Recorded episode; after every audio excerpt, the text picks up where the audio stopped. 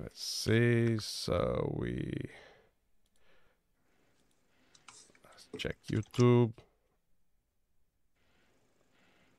Yep, the connection is good. And we are live on YouTube. And so, thanks everyone uh, for uh, bearing with me these uh, moments. It is a it is a pleasure and uh, also an honor to have as my guest John Mark Dougan. Uh, he has a very interesting uh, story. Uh, although I do not want to spend too much time on that because he has he has videos already published uh, by other people because his YouTube channel has been erased.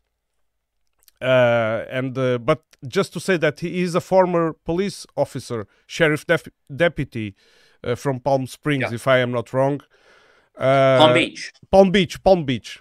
Palm Beach Uh, County. Sorry, Palm Beach County at- and uh, he he had some some problems with the law and uh, and and you might you before you jump into any conclusions those were actually uh, he was trying to make it right by uh, um, whistleblowing uh, corruption cases in the police force am i correct That's correct. Yeah. and uh, and so he found his uh, safe haven in Russia. Uh, and and uh, now my question to you, John, my first question is why Russia? Why not any other part of the world? Well, I had been to Russia before. I was actually dating somebody uh, at that point in time, a Russian girl. And I had been here like four times already, and I knew I really liked it here. Um, and I also knew that uh, this was a place that the U.S. government couldn't apprehend me. Uh, what what like made you so sure? Uh, I mean, wasn't like couldn't be a doubt in your mind that uh, maybe uh, a kind of a secret exchange would be made and I mean, is it really? Were you really solid sure that the U.S. government in any way could uh, like ask for your extradition or something like this? Well, they they have asked. They have asked several Okay. times. Um, but the leader here is a very honorable guy, Mm-hmm. President Putin. Mm-hmm. Very honorable guy. He doesn't engage in that kind of business. Um, if the Russian government gives you their word on something, they're going to keep their word. And uh, when they give you political asylum, I mean, you know, look, they could have exchanged uh, Julian Assange if they wanted to, and uh, and he even he even like he doesn't really say nice things about Russia No, that's true. well, he's a bore, and unfortunately, if you're a boring person, you're not going to like this place. But um, he doesn't say anything. Uh, he doesn't say a lot positive about Russia, and yet he is still living here, a free man, a free life. So Yeah. And uh, what what what do you mean when you say that uh, this kind of people you wouldn't like Russia if you were? You say, what was the word you you, you used? a bore, A bore. What what is that? Forgive my ignorance. somebody, somebody boring. ah, Somebody you know, boring. Yes. Yeah. If if you're a boring person, um, you're not gonna like this place. If you like doing stuff, there's a million and one things to do in Russia. Uh, I could I could pick any day of the week, any time, and I could find something to do. Any day of the week, you can go to the theater. You can go uh, um, watch the ballet. You can go to some festival somewhere there's a, so much stuff. Uh, they have some of the best nightlife I've ever seen of any city anywhere. I've been to New York, I've been to Chicago, I've been to places in California. There is nothing close to the Moscow nightlife. So, you know, if if you like an interesting life, this is certainly the place. Okay, and apart from that, uh, was it easy to find, for example, a, a means of sustenance, for example, a job? Uh, how did that work? Whew, man, that was tough, dude. It was tough for my first year and a half, two years. It was difficult. Um, of course, I could have taught English. there's a big demand for English teachers here, but I'm just not the English teaching type. Um, but if you are the English teaching type, you know, you can make 70, even $100 an hour here Ooh. teaching English. Yeah, yeah, it's uh it, it's good. So, you know, people will pay big money for uh, an English teacher. Mm-hmm.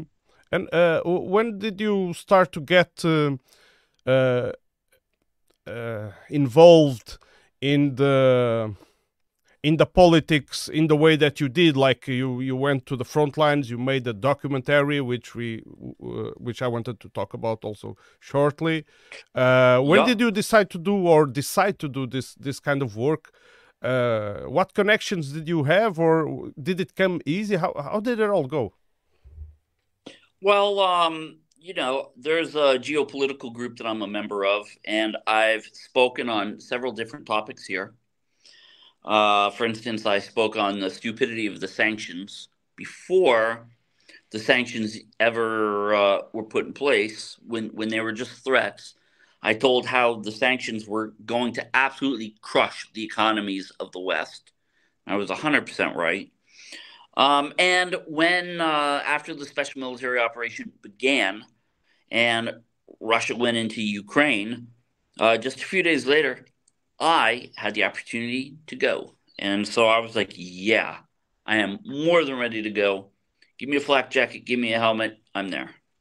Yeah, and you, you, I, I must say that uh, everyone should watch that uh, documentary. Of course, things in the news, the sound bites, and all this all goes so fast. No one remembers Mariupol anymore, and especially now that it's being rebuilt, it's not interesting for the Western media to report on it anymore. Yeah. It's true. It's true. Mariupol has. Uh, I mean, it's it's got a lot of work to do. Believe me, but it is getting beautiful. They're they have done so much, mm-hmm. and the new sections of Mariupol are absolutely gorgeous. Um, and just the speed of which they are re- rebuilding roads, rebuilding apartments, building new apartments and hospitals and schools is uh, really it's a model mm-hmm. for many many communities and the way they've accomplished this is they use existing blueprints from existing companies that have already done this in russia. And they say you know what? You've already worked out all the problems. You've already built this community in say st petersburg. Build it in mariupol. And they've been doing it. And because of this um, because of this, it's just, I mean, so quick. I think they've already got up like 60 hospitals in the Donbass. Yeah. 60. Yeah, I've, I've, uh, I've talked to some people uh, before uh, from uh, that are living in Russia. You, you are the second American, uh, former American citizen, if I may say so, uh, that I talked to. Who is the first? Russell Bentley. Ah. I, I had I had Russell Bentley from Texas. You you I'm sure you've. I know Russell Bentley. Yes. Yes, uh, he's he's been uh, uh, he's been my guest for for two times now, and but the the second time we sp- I spoke to him, um, his opinions were uh, rather harsh uh, towards the management of the war, and I don't know if you are aware of this of people that are thinking because he's not the first one that I speak to that thinks this. They the, their own stance is like they are very pro Russia. Uh, they are very pro Mr. Vladimir Putin, but they have a very strong critique uh, of the way the war is being conducted. Uh, yeah. And some of these figures are very important. One of them was arrested recently. Do you have any? What is? It, have you? Ha, do you have any thoughts on this? Uh, how how do you see this? Are these people right? Are this utter bullshit? What what is what is this? Well, I I don't want to call out your former guest. However, um, you have certain people in the Donbass certain Americans, I I will say, and they have lived there. They've been reporting on the conflict. They think that they're owed something. They come to Moscow with their hands out, thinking that they're going to get a fat paycheck for doing the reporting. This is not how it works. I've made no money doing any reporting in the Donbass. And they then you get these people, they get disgruntled because you know they think that they're owed something and they're not mm-hmm. but they think they do and so they get disgruntled they badmouth you they badmouth um, uh, the government this same individual that we are speaking about now mm-hmm. he has badmouthed me when i refused to give him money he has badmouthed mike when he refused to give him money mike jones um, and i don't i don't like bringing this up but since you're asking about it, mm-hmm. I'm going to say that um, there's they have an axe to grind. Let's just put it that way, because they're not getting what they want. They're they're not getting what they think that they are due. Mm-hmm. So just keep that in mind. Okay. Um, when you when you listen to some of these people speaking. Mm-hmm. Uh, w- well, one of them uh, was uh, Russell Bentley. I spoke a couple of times. The other one was a guy, I think he doesn't live in Russia. Well, he goes on very anonymously, and uh, but I saw an interview with him on in a in TNT uh, radio with uh, Ossi Kosak, and his name was uh, he goes by Rolo Slavskiy, the name, and he's very uh, I must say he's he, he's very all gloom and doom about the the future, the intern future of uh, of uh, Russia, and then well, yeah, go go ahead. Hey, look, if if he's not here, I don't know if he's here or not. Um, but you're not going to get 100% of everything that you're trying to achieve in war. Um, you are going to have casualties. You're going to have destruction. Uh, this is just the fact of war. Uh, the fact that Russia has been doing so much to actually minimize casualties. I mean, if this was America that went in, yeah, America probably would have finished by now, but they would have killed everybody in the Donbass indiscriminately. Mm-hmm. Um, and really, the only ones that have been getting killed in this war are the ones that the Ukrainian militaries have been not letting evacuate and have been holding hostage. So, you know, look, you're not always going to have a huge pile of roses.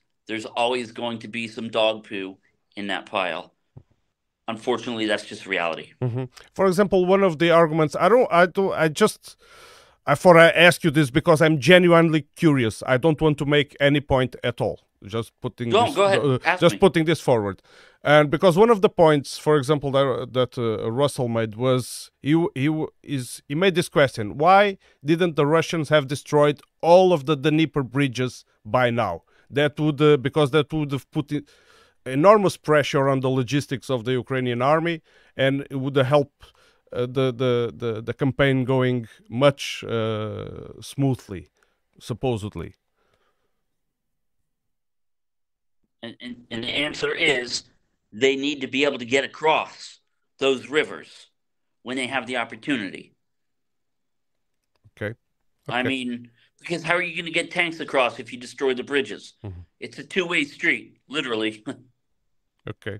Okay. But then but then the uh, wouldn't the Ukrainians if they were like being pushed through the Dnieper destroy themselves to make better defense on the other side? like for example uh, uh, Russia did in, in the south when they when they retreated to the to the to the south margin of the river. Well, it depends. It depends. It's um uh you know strategically both both people want to uh uh both people want those bridges. Both both sides want those bridges. You need you need them. Otherwise, how do you get across? Okay. Okay. So, okay. Uh, how do you? How would you?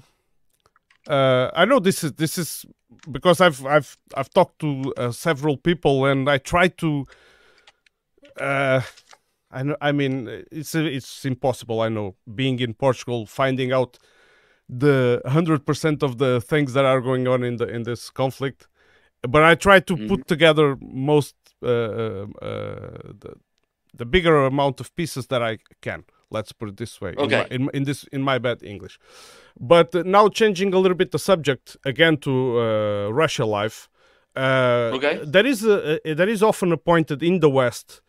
Uh, and it's like it's peop- uh, the journalists on mainstream TV they speak it like it's a given thing, uh, for sure. Like uh, that Russia is a dictatorship. That if you speak wrongly against the government, you get arrested immediately. And uh, how would you compare the freedom of speech in Russia versus the USA that you know well and you've served the law there?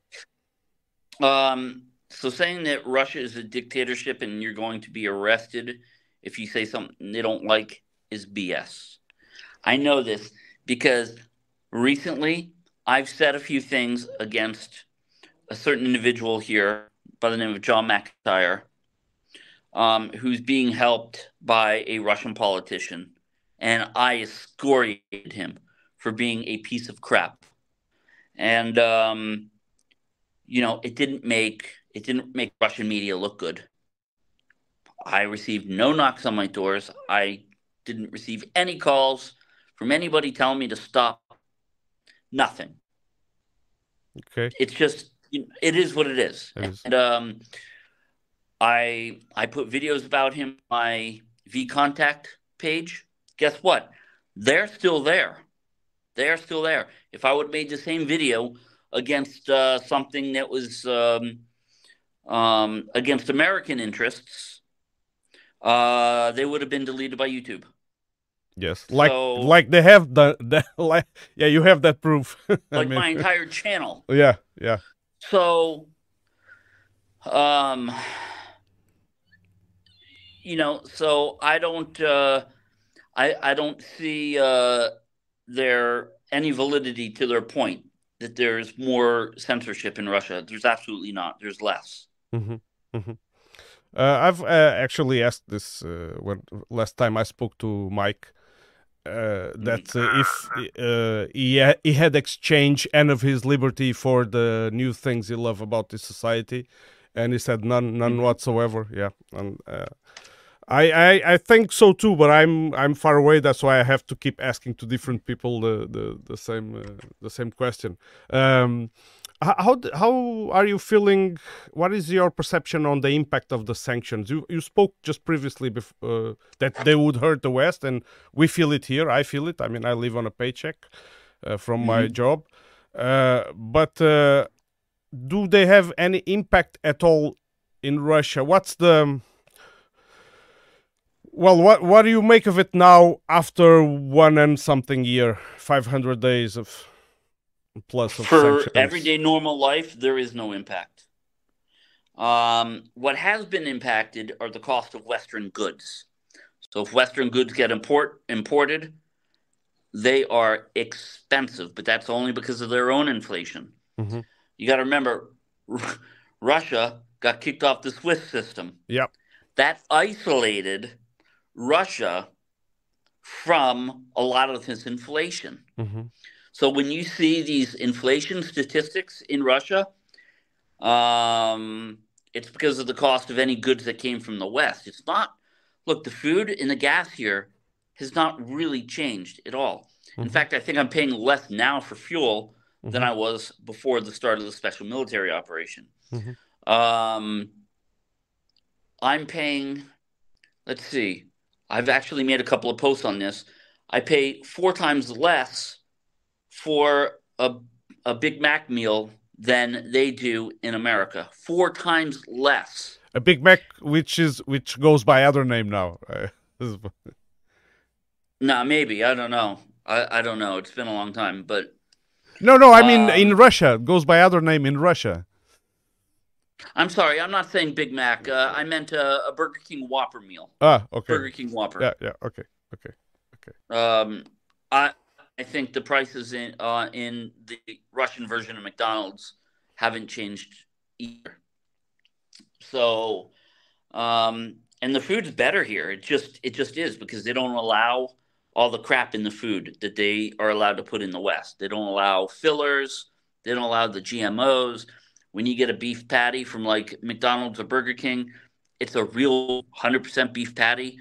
Uh, whereas in America, I think they use like wood pulp. Yeah, to fill out the yeah. Yeah, because Yeah, it's it's yeah. ve- it's vegetable fibers. They can treat it and make it digestible, or at least Yeah, yeah. it's it's Okay. insane. Yeah. They they don't allow that here. Yeah, I feel So, and so the quality of the food's better, and the prices have not really changed. I mean, the price of milk is identical as it was two or three years ago. Mhm. Um, bacon, produce, and the produce here is, is gorgeous. Um, very high quality.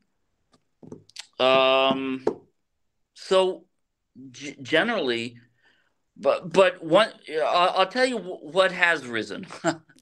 You're gonna laugh at this, and call me a cynical man or call me a conspiracy theorist, but I am almost under the impression that these sanctions were put in place by China Joe Biden as a way to help China.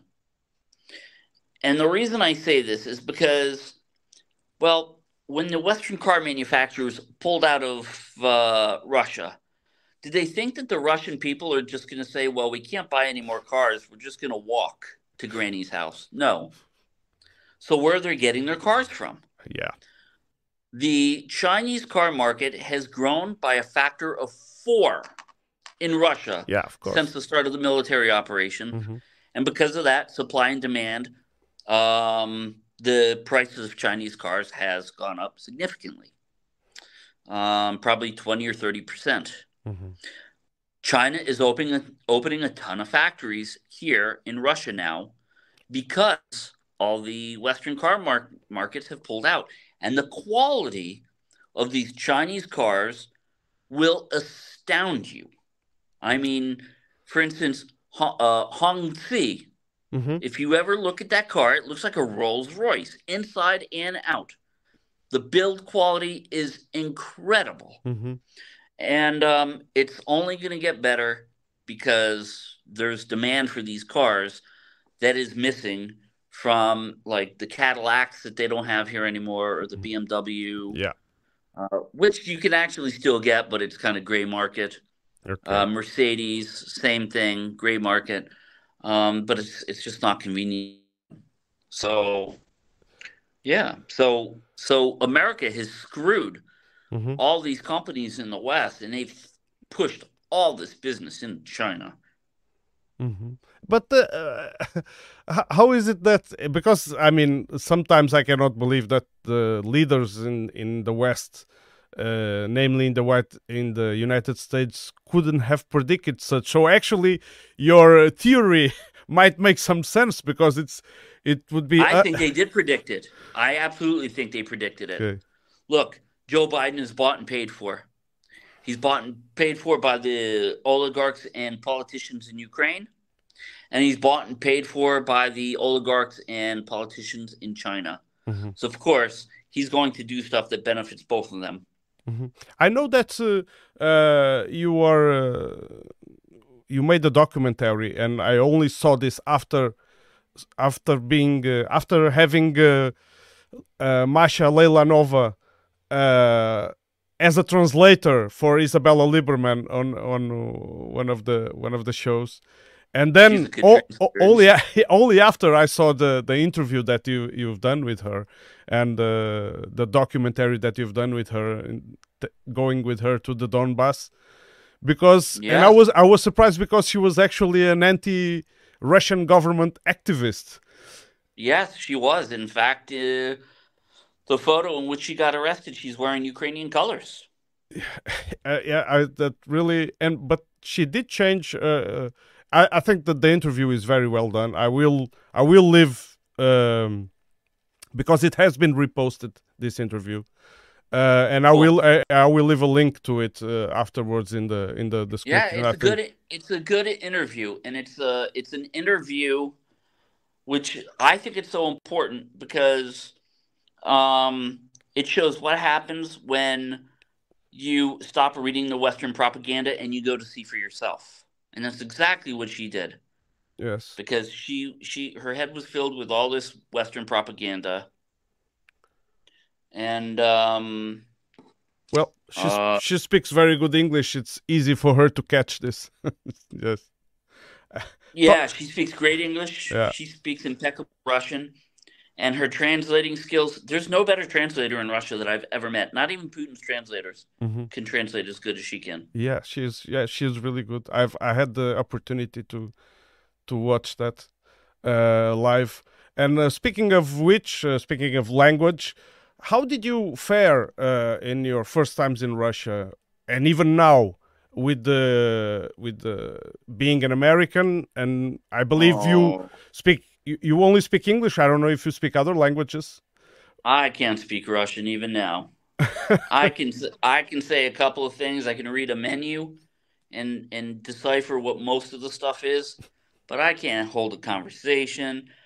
I'm I understand like I catch certain words when people are talking to me and uh because the people are very educated here mm-hmm. and you normally don't find somebody who speaks one language. You normally find somebody that speaks two, three, four languages. Even Masha, she speaks three. She speaks fluently uh, English and German as well as Russian. So, you know, this is this is uh, Russia for you, and a lot of a lot of the people here. The reason I don't speak great Russian is because all my Russian friends they want to practice their English. Okay and um, um, and Westerners are treated very good here. Don't believe anything that they tell you. We are treated outstanding here. If you go into a restaurant, well, let me give you a little story. My ex girlfriend used Please. to call for restaurant reservations, and they would be booked. And I would call in English for restaurant reservations, and all of a sudden a table would appear. Talk about positive discrimination. yeah, yeah. I mean, uh, you they really they really do everything to make foreigners happy here. Mm-hmm. Uh, so, was it was it difficult to uh, to travel uh, uh the trip to Russia? Well, no, because you've been you went there before the you went there before the sanctions, right? So yeah, yeah, yeah. yeah, yeah but even now, it's not difficult. Mm-hmm. Uh, because I, I've no, uh, for example, I've checked all the flights directly from the EU, and uh, no, no, there no. are none. You can't find any anymore. Go to Turkey, and then get a flight from Turkey. Yeah. Like book a direct flight to Turkey. Yeah. And then from Turkey, book a direct li- flight to from uh, uh, from to Moscow. Yeah. You'll get away with like six, seven hundred bucks. Yeah, yeah, yeah. I think so. so. I actually, but every time I speak to someone here of do, uh, about doing that, ah, maybe I I go there and see by myself. And uh, you should. People, uh, and, but, should. I'll take you around. And, and people, but people immediately, I get this reaction, this very, very negative and. Uh, I don't want to. I mean, I know that people that talk to me are worried about me, and I don't want to offend them in any way. But uh, they, know, they, they, here, here's my thought on this. If you going to do research by yourself instead of believing somebody else's narrative is offensive to them, they deserve to be offended. Mm-hmm. I understand. I understand because, but it's really when you're under this blanket of propaganda I do also I can easily understand this uh, people's positions. They they fear for you. Uh, they they they tell you watch out. You might not come back. Things like yeah. This. Well, it's ridiculous. okay. It's ridiculous. I got a friend who's a corrections cop, who was a corrections cop. Mm-hmm. He came here to visit. He came here. I think he spent a month here. He went back to Minneapolis um, he realized he really hated the United States after being here. Mm-hmm. And so he decided he's moving here. He went back. He came again to get some stuff sorted out. He went back and uh, he's coming back again in uh, at the uh, end of September, Mhm. and uh, permanently. Have have you, uh, in the meanwhile, have you returned to Azovstal since you've done that documentary? Yeah, yeah. I went back uh, just two months ago. Oh, how did you find the industrial complex uh, there? It's still ruined. With the GPS. no. Sorry. yeah, no, no problem, no problem. Um, oh, dude, it's that place is done. That place is absolutely done. Yeah, There's nothing that can be done with that except to bulldoze it and make something else. make something new. So no, no more steel production over there. That's correct.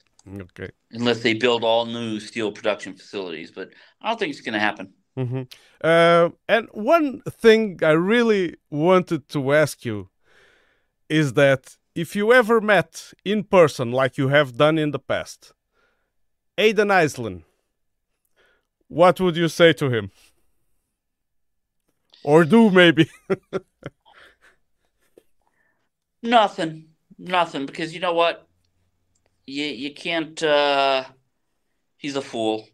He's a fool. He has no intelligence. Um, he's not loyal to anything or anyone. You felt The only reason he's you, you felt uh, sorry to to jump in, but you felt compassion uh, uh, towards him I at did. some point. I and I still do. Don't get me wrong. I still do. Um, I excuse me. I would love to sit down and have a beer with him. Um, you know, but he's easily manipulated. Now he's being manipulated by uh, I don't know the powers that be to write a book and make money. Um, because I remember when I was there, he was scared. Mhm. He was scared that he was going to get bombed because the Ukrainians were constantly bombing around his prison. And um, he was scared that he was going to die. I told him, no, you're not going to. Don't worry. I've already spoken to people here, and they're working on a deal for you, which did come to fruition. Um, but you know, they had to talk tough. They had to talk tough for, to him Yeah. and the other ones because they don't want those people coming and blowing up the Donbass. hmm So, you know, um, I don't know. So Aiden Aslin, I think he's a lost cause, but you know, I I, I wish him the best in his new life. Because um, I he- hope he finds peace. But he made a, a recent video. I don't know you are aware of it. Uh, near Kherson region, in the Kherson region, near the front, like uh, mocking uh, the other side, saying that, uh, "Haha, you thought you'd got me, but I'm here again," and like this, this kind of almost childish behavior. Uh, yeah, you know what? He's very lucky. He's very lucky that he was in the position that he was in. If that would have been the Ukrainian military, they would have killed him. Yeah, yeah, yeah. We've se- we've seen some image of the treating POWs. Yeah. Yeah. So, you know, if anything, that shows a lot about the grace and compassion and value of life by the Russian people. Mhm. And he can't understand that. hmm I saw the video. And that's very sad. hmm Sorry, sorry to cut you off. Uh, it's- I, I, I- I saw the video where uh, I even spoke to immediately to friends of mine because I didn't know the context. And I saw that video where you stand next to him and he's singing the Russian anthem, and uh, it was I, I laughed with that. That was actually uh, funny, but a lot of people took Yeah. that took that in the wrong way, like oh he's being like tortured and mocked and humiliated in like this. But uh, it came Yeah. across it came across as funny. Uh, it came across as funny for me, but only recently uh, when I was. But but you saw that he was not forced. No, no. Uh, but at the time, I, I only saw that bit. and you were sitting, and I, I even thought that you were Russian because uh, I didn't, uh, I was, I didn't uh, hear you speaking in that bit that was just uh, showed there. Well, yeah, well, that's what they reported. Yeah, that a, a burly Russian jailer was uh, forcing him to sing the national anthem with a menacing-looking club yeah, on the, the, table in front of him. The microphone, yeah. it was a microphone. Freaking fools. True. Uh, only recently I saw the whole video, and uh, uh, and and yeah, of course, then I've uh, uh, it made sense. It made perfect perfect sense. But yeah. it's still, but it's still a very. I mean, it it represents a lot of the of the information that goes around and how it's treated, and this is yeah, yeah and this actual this is the reason why I tried to contact people on the side uh, on the other side being the Russia. And sometimes I get the question when are you going to interview people on the side of Ukraine I said there's no need. Just open your mainstream news channels and yeah you have plenty of plenty of them there. We, we need to true, know more true. about the, the the other side. This is why I, I, keep I keep pressing and, and trying to speak people that are there and then give can give different uh, views. I know that you have a book as well The Bad Wolf. Uh, I yeah. don't I, I haven't I haven't read it I must confess. Uh, ah sorry it's probably uh, not missing much. but uh, was it, what was that about the the the the book and the just about my fight against the police? Okay. And how I uh, ended up escaping to Russia. Okay. Okay. I know that you have been detained by the Interpol in Russia. Yeah. Yeah, I did. How did did I mean I believe that must have been a scary moment. Uh, no, no, it wasn't scary because I had political asylum and uh, I didn't use my political asylum document to check into the hotel. I used my passport, which there's an Interpol notice on. Okay. So when they came arrested me, I said, "Guys, you know I have political asylum, right?" And they're like, "Uh, no, we didn't know that."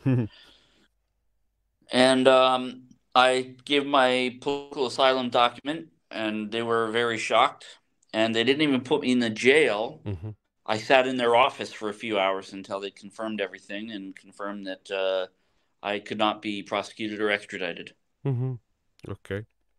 Um, putting that aside, I wanted to talk to you about another subject, which which uh, uh, brings questions to me. Uh, did you, when your YouTube channel was deleted, did they give you any reason, or they simply deleted it? They just deleted it. Okay. And do you? But can you? Do you know if uh, oh maybe I said this word and I know this this word could not be uh, said and no uh, no were you aware you of something or yeah. No they're um anything that makes the Ukrainian government look bad they are happy to um just delete. Mm-hmm. um I had an interview of some lady saying that how the Ukrainian military were shooting at her and her son when they tried to escape on the humanitarian corridor. And then she said, the Ukrainians are killing our people. Russia has done nothing but help. And and it was not a long interview. There wasn't much else that she said. Uh, and they deleted that one for misinformation. Okay. Okay. They also deleted Mike Jones' channel again uh, yeah. And and this and so the question I wanted to reach is that I watch many channels that uh, are critical of the Western uh, stance on, on on all this matter. Yeah. And one of the channels I, I follow is the Duran. I know I'm sure you are familiar with them. And uh, yeah. may, maybe you even met Alex Christoforou recently because he was in Moscow. I don't know, maybe. Uh, and uh, it's it still blows my mind how can they do their job which is good which is great. I think it's it's great work they do.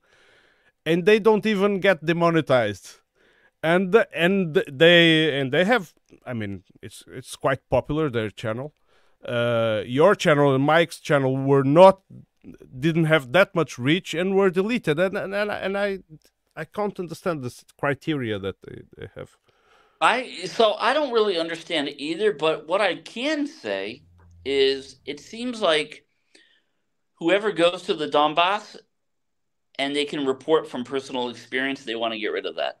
Okay. Okay. That's that, what it seems like to me. It it does make sense if you really, if you have the hard facts on your hands there, that you can present. Yeah. Yeah. Yeah. That are irrefutable. Yeah. Yeah. But but but even so, I I don't know because even Pat Patrick Lancaster is still operating.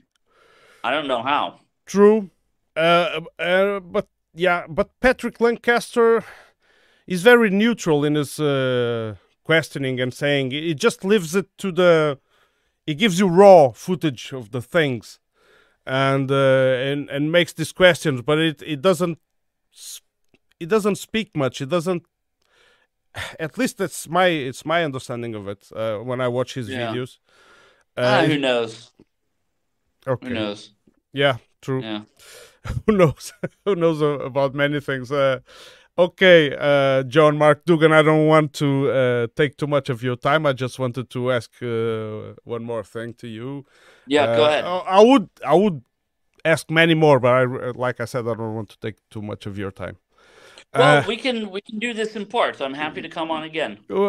thank you, thank you very much. But the question is, your take, and this is really is really just asking for your prediction, and it's your opinion. I mean, it is what it is. You you you have more or less uh, sus- sustenance to back it up. Uh, I don't uh-huh. know if uh-huh. I don't know if my English is correct when I said this kind of thing. No, it's correct. Okay, uh, but what's your take on the recent events on the front line? Is Russia finally pushing for the big arrow to the decisive offensive? Or it's it's, it's hard to tell. Um, you know, I think we we saw Russia being stagnant for quite a while, mm-hmm. where they didn't really try to make any ground, make any gains and everybody's like criticizing, oh, look, Russia's not doing anything, they're not doing anything. But actually, they were doing something. What they were doing is they were buying time. Because during this time that Russia was remaining stagnant, the West was pouring billions and billions of dollars into weaponry. And their economy was getting crushed. Um, all this stuff, China, China was um, going. They were they're dumping treasury bonds. They're hoarding gold. BRICS Plus is getting set up, and it is rolling uh, very well. Um, and the economies of the West are being devastated on a daily basis. Mm-hmm. So while I don't see a lot of gain, while I didn't see a lot of gains on the battlefield, I saw a lot of the gains being made behind the scenes, things that people were ignoring, um, things in an economic sense. So Russia has gained tons of support since the start of this military operation. Mm-hmm. Tons of people are sick of the dollar being wielded like a club to bully other nations into doing what they want, mm-hmm. into thinking what they want them to think, uh, and to take their national interest policies, uh, their policies that are in their own national interests, and discarding them for the policies that benefit America. We can see this happening in Africa as we speak now. Uh, the West has pillaged Africa for years. And Russia is going to come in, Russia and China, they're coming in as good faith partners, and they are going to help Africa develop, uh, and they were going to make Africa a lot of money. Okay, so all of these things, I I think it's just a very very complicated chess game, and it's going to take a lot longer to uh, to come to a checkmate. But I think it's going to happen. Mm-hmm. Mm-hmm. I mean, the West is screwed right now. Mm-hmm. Uh, any any any take on the I know there's been a lot of speculation on this subject of the of, of Wagner uh, group and the whole Prigozhin deal, but uh, people now are starting to think that maybe it was all uh, a theater, a big big play, and that uh, just to move the pieces in the chessboard, for example, the Wagner. I've I thought that from the very very beginning. Okay, okay. Yeah, Mike. And, Mike. Um, Mike also uh, shared that. Yeah, because yeah, we've had mm-hmm. conversations about that. Look, how do you get Wagner to go to Belarus? Okay. Why would they want to be in Belarus? That's because you got the Chernobyl forest there. You can cut right across, straight down into Kiev, right? Mm-hmm. Yeah. But how do you get the pieces there without making too many people suspicious? Mm-hmm. Well, you paint you paint uh, uh, Wagner as a bunch of degenerate outcasts. They were kicked out of the country. They got no place to go. They got no home. They they're stuck in Belarus. Um, I mean, I I think it's a masterclass in deception. Mm-hmm. I think so. Uh, actually, one of the moves that happened first, uh, longer, uh, long before this, was the transfer of uh, heavy equipment from Russia to Belarus, way before the Wagner uh, going there now, and uh, it, yeah, sure. I mean it's also speculation, but it might it might be a piece that fits the puzzle.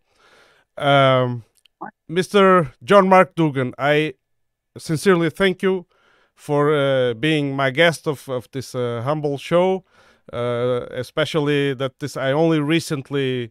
Uh, started to uh, make international uh, interviews in English. This was mainly a channel dedicated to local issues in in from where I am in Portugal, in southwest coast of Portugal, and uh, and so cool. and and it, it's it's really great for me, good news for me when when you when you don't look at that, when you just accept and come and talk and give me your time, and I I very much appreciate it.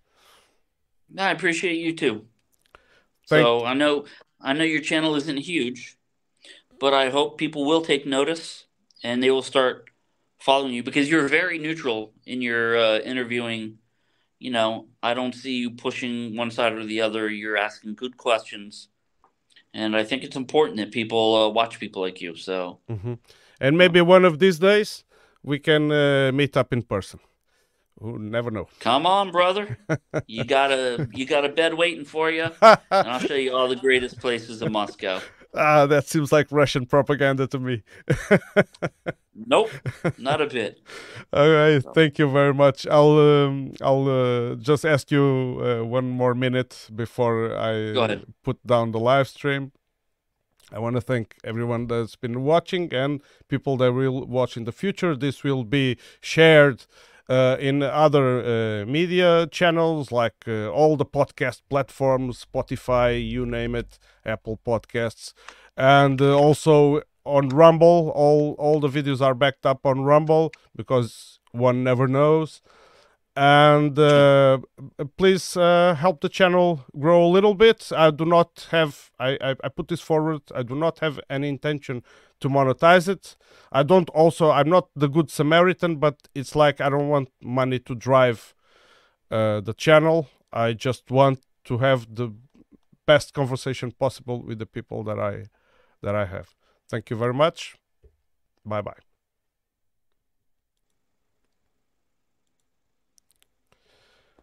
Oh, thanks a lot, John.